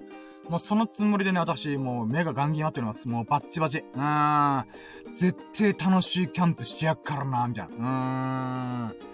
だからね、こうみんなでダイソー行って100均でいろんな道具を買い揃えて、アウトドアとかね、うん、アウトドアコーナーとか見て、あ、これいいじゃん、あれいいじゃん、みたいな。うーん、そんなことをね、いろいろやりたいなと思った。うん。楽しみだよ。キャンプはね、キャンプする前から始まってっから。うん。遠足の逆だよね。遠足は家に帰るまでが遠足です。うん。な、キャンプもそうなんだけど、キャンプはキャンプで、キャンプは行く前から、キャンプです。イエイってことで。うん、みんなでね、これワイワイキャンプコーナー行って、あ、これもいいね、あれもいいねって買い揃えるのもね、また楽しみだね。ちなみにね、あのー、そういえば兄ちゃんもキャンプ好きだから、もしかしたらワンチャンテント持ってんじゃねえかなと思うから、ちょっとね、聞いてみようと思ってる。まあ明日のね、昼間ぐらいにちょっと LINE して、えー、キャンプ道具持ってる？みたいな。うん、そんな話もいろいろしようかなと思ってる。うん。だから楽しみにしてください。スサノオくん、エビ様、えー、ミルクくん。うーん。私が、私が全力でね、なんとか、ローコストで、えー、みんながワイワイ楽しめるようなキャンプをね、プランニングしたいなと思ってるんで。うーん。まあ、ちょっと思うのは、うーん、これ楽しくないなーっていうのはちょっとやめてほしいなと。うん、こっちもこっちは必死に準備するから、うん、なんとかね、それをちょっと考えて、あ受け止め、まあ、でもね、あの、受け止めてくれると思ってる。ほんといいやつだから。うーん、ほんとね、スタノくん、ミルクくん、エビス様はね、ほんといい人たち。うん、だからこそ僕は一緒に連れてるからね。うーん。だからそういった意味でも、うーん、なんだろうな。うーん、もうこの4人でまずやるってことを前提に私はこうプランニングするから、うーん、そのつもりで楽しめたらなと思います。うん。はい、じゃあ12ラッキー行こう。12ラッキーは、そんな感じで僕がね、よっしゃ、やったんぞって燃えたぎってる中、まあみんなでね、まあごめんね、この1時ぐらいまでちょっとみんな付き合わせてもらって、ほんとすまん。だけど楽しかったね、みたいな。うん。あ、だ、だけど楽しかったから大丈夫だよ、みたいな。で、スタノくんとかミルクくんとかエビス様がね、行って、じゃあバイバイって帰ったんだよね。で、その後僕はラキラジやろうと思ってたから、うん、よしよしよし。じゃあ帰るか。俺もちょっと場所移して、えー、ラジオ撮ろうって思って、えー、車の中入ったの、エンジンつけたの。そしたらさ、Bluetooth が繋がるね。僕ね、スマホと Bluetooth 毎回繋げてるから、あれ ?Bluetooth が繋がってる？え、まさかと思って、このカバンゴソゴソってやっても、スマートフォンがなかったんだよ。びっくりした。うーん。えー、12ラッキー。12ラッキーは、えスマートフォンを紛失しました。イェイ何が家だよと。ていうか、今収録できてるから見つかったんだね。よかったねって話なんだけど、あの、スマートフォンをなくしたんだけども、まさかの友人が間違えて持ち帰っておりました。イェイびっくりした、俺。うーん。へーと思って。うーん。え、待って、さっきまで、みんなで駐車場でユンタク喋ってたから、絶対誰かが持ち帰ったんじゃね？と思って、で、そこでね、あのー、急遽プールバーのマスターにお願いして、ごめんなさい、電話貸してもらえませんか？僕の携帯がなくなったんですよ、みたいな。うーん、あ、大丈夫ですか？みたいな。うん。で、本当マスターさん優しいんだよ。バーの、このプールバーのマスターさんが、あ、じゃあ僕の携帯でもよければ、電話番号覚えてますか覚えてます。自分のだけはなんとか覚えてます。って言って、パパパパパパって言って、で、やっぱ誰も取らないんだよ。そりゃそうだよね。うん。で、その一瞬ね、あれあれ？と思って。うん。これ、す、下手したらスサノオくんの車のボンネットの上にあったら終わりだと思って。運転中に吹っ飛ばされて、もうガシャゴシャになって、あ、やばいやばいと思って。うん。で、まあ、とりあえずね、誰かが持ち帰ってたらセーフだよなと思って、わーってこう、なんていうか、とりあえず、まあ、電話繋がらなかったから、えー、スサノオくん、ミルクくん、エビス様の後を追うように、わーって車走らせたんだよ。で、そしたらね、もうだからその間さ、もうど、その道中さ、すごい不安だったの。え、どうしようこれ、もしボンネットの上に置いたままで、運転中にファンって吹き飛ばされてたら、俺やばいぞと思って。うーん。んで、それでばで、まあ、iPhone X 買い直すのか、え、待って、10万するやつだぞ。やっと4年間かけてローン払い終わったのに、マジかよ、嘘だろみたいな、わーって、もう不安が不安が、もう入り混じったの。とりあえず一回家に帰って、iPad とか、えー、iPhone 6だったりとか、あとは、そうだね。うん、MacBook とかから、あのー、なんだろう、LINE を開いて、なんとか連絡を取ろうと思った。でも待ってよ。iPhone がなきゃ、MacBook で LINE で繋げられないんだよ。待って待って、これやばいぞ。LINE 繋がらない。え、ってことだ、もし、友人がたまたま持ち帰ってたら、俺連絡取れないぞ。えー、待ってく、ちょっと待って。えー、まず、まず iPhone を探さないといけない。ってことは iPhone を探すアプリを使って、この iPhone X の GPS とか、その機能を使って、ちょっといろいろやらないといけない。いや、べやべやべと思って、道中わーって運転した。そしたらね、なんと、エビス様の車がわーって向こうから来てくれたんだよ。僕が山道わーって登った時に、下りで、あれ？あのランプはって言って、この、まあ、お仕事関係で、緑のランプ使ってんだよ。エビス様がね。なんか車で、あれ、エビス様の車じゃんどうした？あ、だからまさかと思って。うん。そしたらね、エビス様が、おーいってやって、僕も、あー、エビスさんみたいな、うん、ってなって、どうしたんすか?まさかって言ったら、スマートフォンあるよみたいな。うわー、それみたいな。それです、トライみたいな。うんこの山道でさ、お互い一車線しかない中で、まあ、夜も遅かったから、まあ、互いにね、あの、なんていうか、こう、後ろから車が来ない中で、もうね、山道の一本、お互い一本道で、こう、すれ違うさなかの時に、スマートフォンありがとうございます !iPhone ってありがとうございますって言って受け取ったよね。うん。で、どうやらね、あの、ミルクくんという友人が、間違えて、僕のスマートフォンも一緒に、カバンの中ぶち込んだらしいんだよ。おいって思った。ん で、まあ、電話して、ミルクくんにね。そしたら、あのね、あの、スサノオくんがミルクくんを送ってたらしくて、んで、えー、なんていうかな。うーん、まあ、エビス様曰く、あの、ミルクくんが、あ、深夜の携帯、俺が持ってるやつだ。あ、絶対今深夜すごい困ってるだろうな。あははははって笑ってたらしい。おいこんな野郎と思って。まあそんな感じでね、エビス様から話を聞いて、あまあとりあえずね、ミルクくんに電話しようと思って。おい、ミラクん、ハプニングボーイじゃんと思って。うん。そしたらまあスタノクと一緒にいて、で、それでばーってこう電話しながら、えー、なんていうのかな。えー、まあまあ僕はね、iPhone X 無事ゲットして、えー、エビス様、スタノク、ミルクがね、書いたと。うん。で、僕はね、僕で、このは、あえっ、ー、と、プールバーのマスターにすごい、えー、手伝ってもらったから、やっぱね、このプールバーのマスターから、マスターの電話を使って、えー、僕の電話に電話をかけたからこそ、ミルクくん気づいたんだよ。ブルルルブルルみたいな。え、なんだろう俺の電話かなってあ、これ誰の電話みたいな。深夜のじゃん、これみたいな。うーん。っていうのがあったんで、やっぱね、このプールバーのマスターのおかげで、僕は iPhone X をなんとかすぐ見つけることできたんだよ。だからこそ僕は花、あ、花火、あ、ごめん、あのー、プールバーのマスターに、俺を言いに行ったんだよね。うん。で、そのタイミングで電話を切って、じゃあね、おやすみ、お疲れ、みたいな感じでみんなと別れて、あ、別れてっていうか電話で切って、でね、えー、この最後のオチで言うならば、えー、このプールバーのマスターにお礼を言いつつ、ほんとね、感謝の気持ちでね、えー、ドリンクを頼もうと思った。うん。えー、カフェモカっていう、ココアとカフェオレを混ぜたカフェモカっていうのがあるんだよね。で、それを頼んで、まあ、少しだけでもちょっとね、この電話を使わせてもらったっていうお礼を込めて、えー、ちゃんとお返しをしました。イェイいや、ほんとね、このプールバーのマスターさんはほんと優しい人で、ありがたいなーと思った。うーん。まあ、なのでね、そういった喜び、もういろんな、もうハプニングがあったけども、結局ね、いつも言ってるプールバーのマスターさんがすげえ優しいなと。で、その、エビス様もね、またこの、わざわざね、えー、来た道を戻ってきて、えー、まあ、僕の iPhone X を返しに来てくれた。そしてね、えー、スサノオくんもね、元々ミルクくんは、エビス様の車乗ってたのを、このスサノオくんと連絡取り合って、スサノオくんがね、えー、ミルクくんを送り返すよっていうことで話をつけて、えー、いろいろやってくれたらしいんだよ。だからね、みんなありがとうと思って。うーん。ただね、魅力くん、てめえは違う。俺のスマホを持ち帰んなよと思って。うーん。まあまあ、でも楽しかったからいいけどさ。うん。こういう風にね、ラジオのネタにも、ラジオのネタネタにもなったんだけど、ネタからよかったけどさ。うん。だから改めて僕はね、やっぱ iPhone がなくなる恐怖ってすごいなと思った。うーん。これね、あの、僕がスマホ依存とかそういう話じゃなくて、僕のスマホにいろんな情報が乗っかってんの。うん、クレジットカードとか、あとは、この、クレジット、あ、いろんなものの決済とかね。そんなものがいろいろ入ってるからこそ、スマートフォンってそれだけ便利なものなんだなって改めて実感できたし、あとそれがなくなるってことはどれだけやばいことなのかっていうこともね、改めて感じました。まあ言うてもね、あのー、iPhone とか Apple の、Apple 製品使えばね、なんとかリカバーできる部分もあるんだけど、まあまあまあ、今回はね、改めてちょっとスマートフォンってほんと大事だなと思った。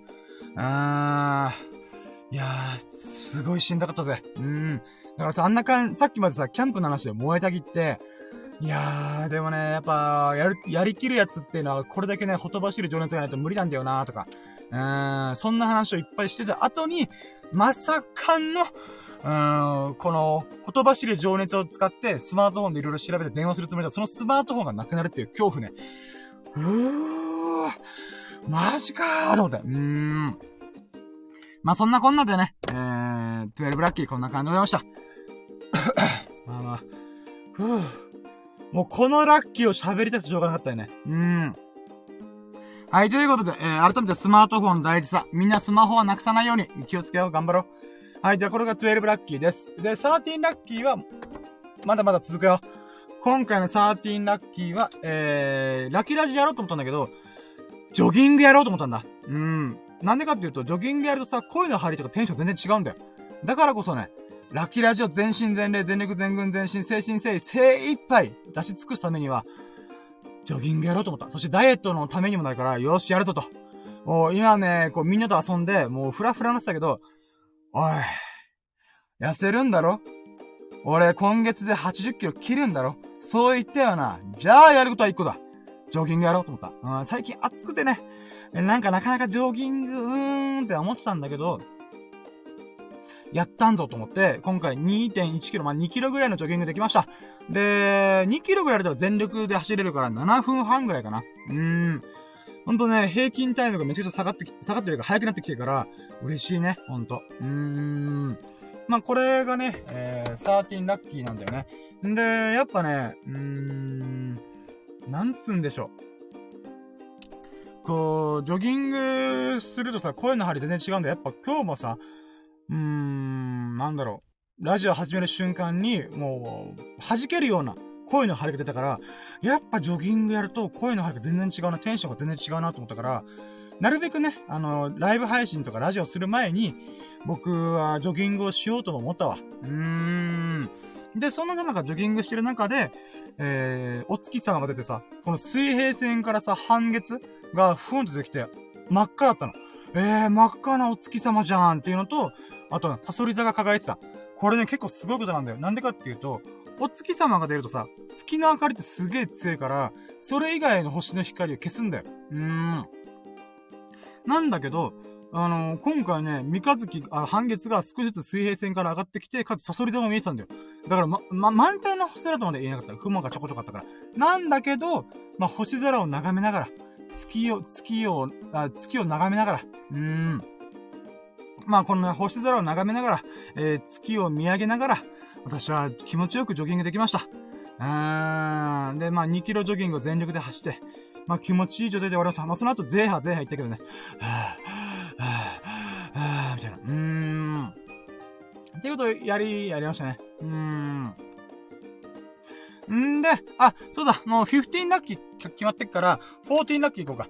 14ラッキーはゾロ目も今日、ゾロ目も今日もいっぱい見ました。うん。これ僕何回も何回も言ってるけど、不思議なもんで3月の頭からずっと僕1ヶ月半以上、毎日毎日ゾロ目、何かしらのゾロ目みたいな。今も例えばさ、収録時間が1時間超えちゃってんだけど、1時間11分だったんだ。びっくりだよね。1時間11分だった。さっきも、えー、4時44分だったりとか、えー、あと、ダーツで、ミルクくんが222点だったりとか、444点の瞬間に立っちゃったりとかしてたんだよ。おー、ゾロ目じゃんと思って。うーん。まあ、なのでね、こう、やっぱゾロ目なんだかんだで見てるなーと思って。うーん、まあこれもあくまでね、うん、僕の中でただの、なんて言うんだろうな。うん、目安？うん、自分がワクワクするような日常を過ごしているのか、豊かな人生を過ごしているのか、うん、っていう指標としてちょっと捉えてる部分がある。なんでかってスピリチュアル的な感じで言うならば、ゾロ目をよく見るということは、本来自分が歩みたい道、歩むべき道をしっかりと歩んでいる証拠っていう、なんかね、目安みたいな意味合いがあるらしいんだよ。で、僕としてはね、これが本当だろう、嘘だろうと関係ねえんだよ。その考え方が面白いなと思ったから、うん。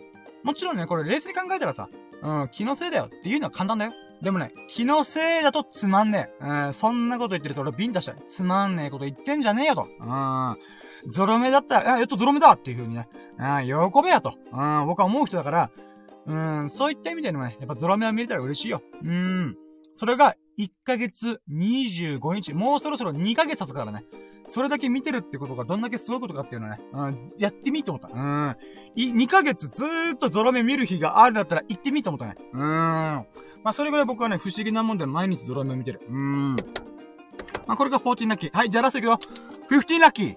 15個目のラッキー、記念すべきラッキー。まあ、記念すべきっていうかもう15個ね。うん。まあ、15でなんか、節目として素晴らしいよね。はい、じゃあ行きましょうか。15ラッキーはもちろん、ラッキーラジオ今日も全力、全身全霊、全力、全軍全身、精神精、精一杯。取り組めたと、イェイ。あと今日はね、やっぱ友人と全力で遊んだから、あのー、なんだ、やっぱテンションが跳ね上がってるよね。うーん。まあそういった意味でも密度の濃い一日を過ごしたっていう喜びがね、ほんとね、みんなありがとうと思った。うーん。で、自分自身も、えー、今日自身、今日すごい楽しんだな、頑張ったなと思ったからね。うーん。まあそれとゆえにさ、今すげえね、疲労感がある。出し尽くした感じがある。だけど、なんだろう、自分がやりたいこと、全身全、全霊でね、楽しんだからこそ、ちょっとね、疲労感がある。疲れたな、出し尽くしたなっていう。でも疲れたっていうのは頑張ったんだな、俺と思った。うん。で、それに付き合ってくれてみんな本当にありがとう。だから冷静に考えたら今日すごいよ。だってさ、みんなと合流して、アーケードゲーム、レトロゲー、レトロアーケードゲームで脱衣マージャン楽しんで、その後にダーツして、ダーツの後にリアルの麻雀をやって、えー、その後にキャンプの打ち合わせもしたからね。で、その後僕はスマホをなくすっていうとんでもねえことが起きたし、で、そこが吸ったもんだ起こした後に、はぁ、疲れたなぁと思ったけど、ジョギングしたから。うーん。で、ジョギングして、えー、ジョギングして、あとはね、あ、まあ、ラキラジしたと。あ、そうだ、今、ジョギングというか、の話で思思い出したことあってね。あの、じゃあ、これ、あえて16ラッキーにしようか。久々の16個超え、15個超え。16ラッキーはちょっとキリが悪いけど、あるとするならば、え、昨日ね、僕、2年ぶりにたまたま友人と出会えた、出会えたって話したんだよ。最優秀ラッキーでそういう話したんだよ。で、えー、その話で言うならば、あの、その友人がね、えー、チャンネル登録してくれたんだよ。なので、67人目のチャンネル登録者が現れたんだよ。ありがとうございます。やったと思って。うーん。んでだ。で、その喜びもあったんだけど、プラスね、なんと、68人目のチャンネル登録がありました。ありがとうございます。おそらくだけど、その友人が一緒にいた先輩、まあ、たまたまね、その友人と先輩がドンキで、こう、手を洗おうとした時に、僕が出会って、お、深夜？みたいな。ん？誰あ、あーみたいな。あ、ちょ、深夜？安田なみたいな。うん。そんな感じの、この、交流をし、あ、なんか、あのまあ、あったんだよね。ラッキー。すげえラッキーがあったんだよ。んで、えー、その多分先輩が僕のラ YouTube 見てちゃ多分チャンネル登録してくれたんだと思う。わかんないけどね。僕、誰がチャンネル登録したかわかんないから、うん。まあでもね、あのチャンネル登録が一人増えて、今68人、やったと思って。うーん。で、僕はね、僕の誕生日が7月にあるんだよ。うん。なので、7月までに、私は、チャンネル登録100人超えたい。うーん。100人超えんぞ、俺、と思って。うーん。だから今68人だから残り32人の方にチャンネル登録をしてもらいたいなと思った。頑張る。うーん。あと2ヶ月ぐらいか。うーん。なんとか頑張るよ。うーん。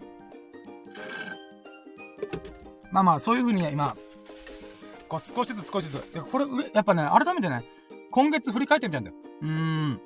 今月の28日で、チャンネル登録者何人増えたかっていうと、7人増えてるの。ラッキーセブンだよね。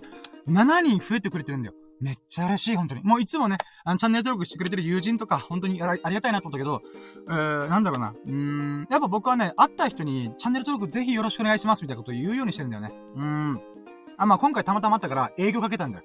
チャンネル登録ぜひとも何卒よろしくお願いしますみたいな。うーん。やっぱその情熱が伝わってくれたんだろうなと思って、ああ、やっぱ、面と向かってチャンネル登録お願いしますっていうのってね、こう、応援するっていう気質を持ってる人はね、サクッとやってくれるなと思って、嬉しいことだよ、本当に。うーん。ほんとありがたい友人と2年ぶりに会えてよかったなと思って、その流れからの68人目。ありがとうと思って。うーん。まあ、これがね、とっても嬉しかったっていうのは16ラッキー。うーん、だな。うーん。OK、じゃあ、今日のね、ワンステップ、えー、ラッキーカウントは16個、16、あ、16ラッキーでした。イェイ。はい、続いて、2ステップ。もう1時間超えてから、なるべく1時間半に終わらす。えー、2ステップ。今日の最優秀ラッキーイェイはい、じゃあもう今日はね、決まってますよ。なんでかっていうとね、今日ね、ちょっとラッキーが盛りだくさすぎたから、一気に行くよ。うーん。あ、てかもう先に言っとくけどね、3つあった。今日はもう3つ選んだ。うん、もう匹敵するラッキーがいっぱいあったから、もうこれはね、えー、今日の最優秀ラッキー3ついこうじゃないかってことで、まず1個目 !1 個目が、もちろんタイトルにある、レトロ、あ、待って、えー、今日の最優秀ラッキーは、ダラン !1 個目、レトロアーケードゲームセンターで、脱衣麻雀で盛り上がったとイェイめっちゃ盛り上がったね。うん、おっぱいブリーン、ビーチクブリーン。うーん、素晴らしいと思った。うん、こんなゲーム開発してくれたら最高だなと思った。うーん。んで、2個目。2個目の最優秀ラッキーが、えー、友人たちともう、キャンプをゴールデンウィークでやるっていう風に打ち合わせができてると、イェイやったんぞ必ずやってやんぞと思って。うん。これが2ラッキーでございますね。うーん。で、えー、3ラッキー、えー、3つ目の最優秀ラッキーが、えー、スマホをなく、えー、スマホをなくしたけども、実は友人が持ち帰ってたことイェイまあ、そのおかげでね、えー、スマホってほんと大事だなと思った。うーん。それぐらいね、もうスマホに全てが詰まってる時も過言じゃない。うーん、それぐらいのね、ちょっと重要な文明の力だなと改めて思わされました。うーん、まあ、それゆえにね、今回の、まあ、魅力くんが巻き起こしたハプニングだけど、友人たちがみんな協力してくれて、佐野くん、エビさん、そして、えー、プールバーのマスターさん、本当にありがとうございます。皆さんのおかげで、私、なんとか今現在ラキラジオ収録できております。本当ありがとう。あー、めっちゃ助かったね。あー、まあ、ミロくんもね、まあ、次から気をつけれればよ。うん。そんなつもりだとして思ってますんで。うん。まあでもね、このハプニングこそまた、あれだよね、こう、記憶にね、刻み込まれる。うーん、お、面白いエピソードだったからね、よかったと思った。いいエピソードができてよかった。そういった意味では、ミルクくん本当ありがとう。うーん。まあということで、え今回の最優秀ラッキーが3つありました。イェイはい、ということで、えー、じゃあ続いて、3ステップ。明日のラッキーカムトゥルーイェイまあこれはもう決まってますわな。うん。これはもう決まってんだ。何かっつうと、明日、キャンプ場に連絡しまくります。イェイもう10件ぐらい電話しまくるよ。うーん。まあ、10件ぐらい電話しまくって、で、これ良かったなと思ったら、俺さ、Y モバイルなんだけど、Y モバイルでさ、僕電話基本しないから、あの、通話料10分以内無料っていうのを外してたんだよ。だけど、これからね、あのー、なんだろう、まあ、求人の情報、求人誌とかに載ってる電話番号で電話するから、3月末の時点に魅力に言われて、あの、Y モバイルで、あの、10分かけ放題っていうのを、多分、4月の時から始めた方がいいよって言われたんだよ。確かにな、と思ったんで、なので、それ始めてたんだよ。で、今回、キャンプ場に電話しまくるっていうのが、まさにこれ使えるじゃんと思って、なので、えー、かけ放題頑張ります。うーん。かけてかけてかけまくって、キャンプ場に空いているところ、えー、を見つけて、えー、なんだろう、うん、予約をしたいと思います。そしてね、え予約できたよという連絡をして、そこから具体的にこれこれこれこういうものが必要だよっていう、え、事前準備とかもね、えテキストでまとめて、えみんなにシェアしたいなと思ってます。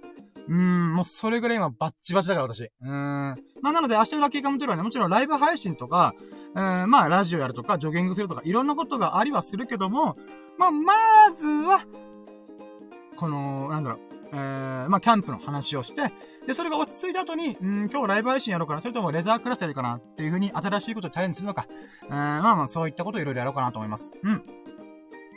ということで、えー、今、明日のラッキーカムトゥル、あ、明日のラッキーカムトゥルーは、まあ、キャンプ場に電話しまくる、えー、ということでございますね。うーん。私のね、えー、なんだろう、うん、まあ、ちゃんと仕事をするという意味で、えー、最後にやる大イベントと思うんで、もう一人でもやるつもりで、そして一人でやるつもりで、やるからこそやりきる。そしてその中でみんなと一緒に楽しむ。もうそんな最高の、もう記憶に刻み込まれる。もう記憶、魂にね、もうタトゥーのごとく刻み込まれるような、まあ、えー、また、刻み込むような楽しい楽しいキャンプをやりたいなと思った。だからみんなね、協力、ぜひともよろしくお願いします。そして僕もね、みんなに協力するからね。ぜひともこのキャンプ、あもう、なんだろう、生涯の記憶に残るような、キャンプにしようぜ、ベイビーということで。うーん。ということで、今回のラッキーラジ、えー、振り返りましょう。今回のラッキーカウントは、16ラッキー。16個のラッキーがありました。イェイもうほんと濃厚、うーん。濃厚すぎる一日でした。はい、続いて、え今日のラッキー、あ、今日の最優秀ラッキーは3つありました。1個目が、レトロアーケードゲームセンターで脱衣麻雀ですげえ盛り上がったこと。で、2個目が、えー、2個目が、な、あー、2個目が、あれ待ってよ。あれ ?2 個目なんだっけ？待って、えー、ちょっと今頭が吹っ飛んだわ。うわー、テンポ悪いな。えー、あ、2個目が、そうだ、キャンプの打ち合わせができたことだ。うーん。えー、ゴールデンウィークにキャンプをやるっていう打ち合わせができたことが2個目の最優秀ラッキー。で、3つ目、3つ目の最優秀ラッキーが、スマホをなくしたゆえに、こう、スマホの重要さ大事に、あを改めて認識したっていうことと、あと、スマートフォンを届けるためにいろんな人に協力してもらったってことが、すごいラッキーだな、嬉しいな、俺はこんなありがたい人たちに包まれてるんだな、と、繋がってるんだな、っていうことをね、改めて実感できたっていうことが、えー、三つ目の最優秀ラッキーです。イェイはい、で、ラスト。えー、3ステップ。明日のラッキーカムトゥル。まあ、これはね、さっきは何度も言ってますが、えー、明日はね、私、えーうん、キャンプ場にひたすら電話しまくります。そして予約して空いてるところが見つかり次第、えー、速攻予約して、それがね、沖縄の北部になるのか、中部になるのか、南部になるのかわかんないんだけども、まあ、安くて、えー、なんだろう、レンタルとかいろいろやってくれる、まあ、使い勝手のいいところ。一番使い勝手いいところはね、もうすでに予約がいっぱいで使えないんだけども、まあまあまあ、電話しまくってなんとかね、うん、なんかこう、使い勝手のいいキャンプ場をね、予約したいなと思います。うん。ということで、えー、今回のラッキーラジ以上になります。はい。ふぅ、喋った。うん。オッケー、いいね。今日もバッチバチに燃えたラッキーラジできたんじゃないの？うん。ちょっとその代わり、ちょっと今、水飲むね。うん。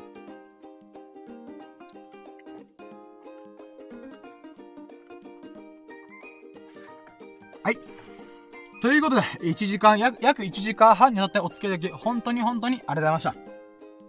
もうここまで聞いてくれたね、あの、そこのあなた。本当に本当に優しいです。うーん。ほんとね、マジでね、こんなわけのわかんないラジオを聞いてくれるなんて、ほんと嬉しい。いつかね、聞いてくれてるあなたが胸を張って、俺ラキラジ聞いてんだぜって言えるぐらい、もう超有名なラジオにしてやろうと私は思っております。うん。でね、あの、かずるさんが、かずるさんという神々、あ、リスナーさん、神々が言ってくれ、神が言ってくれたように、いつかね、深夜のオールナイトニッポンゼロっていうのをやってみたいと思います。うん。それぐらいね、僕のこのラッキーラジオね、今聞いてくれた、そこのあなたが胸を張れるようなラジオに、ゆくゆくはしていくよ。うーん。それぐらい私はね、もう世界の深夜で世界を変える喋りをする。それぐらいの勢いで今喋ってる。全身全霊、全力全軍全身、精神誠意、精一杯喋っております。うん。それを聞いてくれたあなたがね、本当にありがてんだ。うーん。で、そんな優しい優しいあなたにね、ちょっと一個だけお願いがある。あ、ごめん、二個。いや、三個。そうつって。うん。まあ、とにかくお願いがあるんだ。面白いな、いいなって思ってくれましたら、ハートマーク、コメント、フォローを何卒何卒よろしくお願いします。そしてね、YouTube で僕はライブ配信で、えー、ラッキーラチやってるので、ぜひね、YouTube のチャンネル登録、あ、まあ、面白いな、いいなって思ってくれましたら、高評価、コメント、チャンネル登録、何卒、何卒、どうかよろしくお願いします。うーん。僕は YouTube にね、かけてますから、今回。うーん。いろんな神々のね、応援のかげで、私は YouTube をスタートできた。それをもってして、えー、みんながね、このラッキーラジね、俺応援してるんだよっていうことをね、胸張って言えるような、そんな素晴らしいラジオにしたいと思ってる。うん、まあ今はまだまだだけどね。うん。いつかそんなね、えー、素晴らしいラジオにするので、ぜひとも応援していただきたいなと思ってます。うん。そして、えー、ここまで聞いてくれた優しい優しいあなた。そんなあなたが、ほがらかな日々と、幸置き日々を過ごすことを心の底から祈っております。Thank you for listening. Have a nice day. Yeah! イェイということでお疲れ様でした。えー、今回のラッキーラジ以上になります。えー、1時間半にわたってお付き合いいただき、本当に本当になります。今回、えー、シャープ151ということで、151回目。うーん、5ヶ月喋りきったよ。あー。いやー、151回見たね。新たな一歩を出したよ。新たな一歩を踏み出した。うーん。ふぅ。だって300回の、300回で考えるのやっと今半分だからね。こっからまだまだ今日365回まで行くまで、まだまだ頑張っからね、俺。うん。